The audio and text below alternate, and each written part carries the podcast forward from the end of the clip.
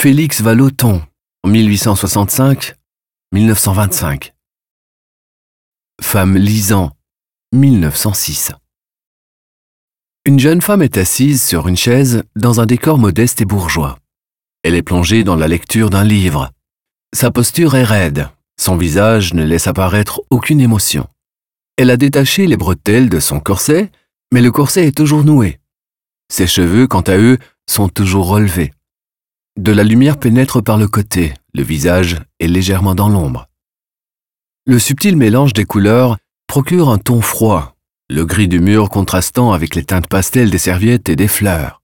Les contours vacillants des serviettes et des fleurs forment un contraste par rapport aux lignes épurées du coin de la pièce et des meubles.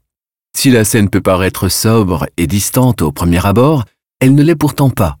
Même si la femme fait bonne contenance et ne semble pas vraiment dans une position confortable, le tableau offre au spectateur un aperçu de son intimité.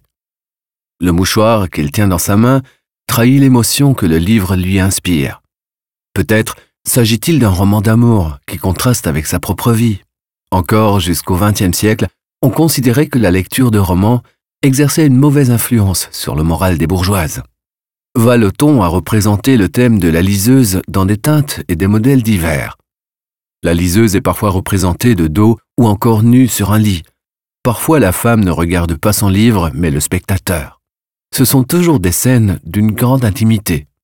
En outre, l'artiste n'était pas seulement très cultivé, il écrivait aussi beaucoup. Il a écrit trois romans ainsi que plusieurs pièces de théâtre et essais.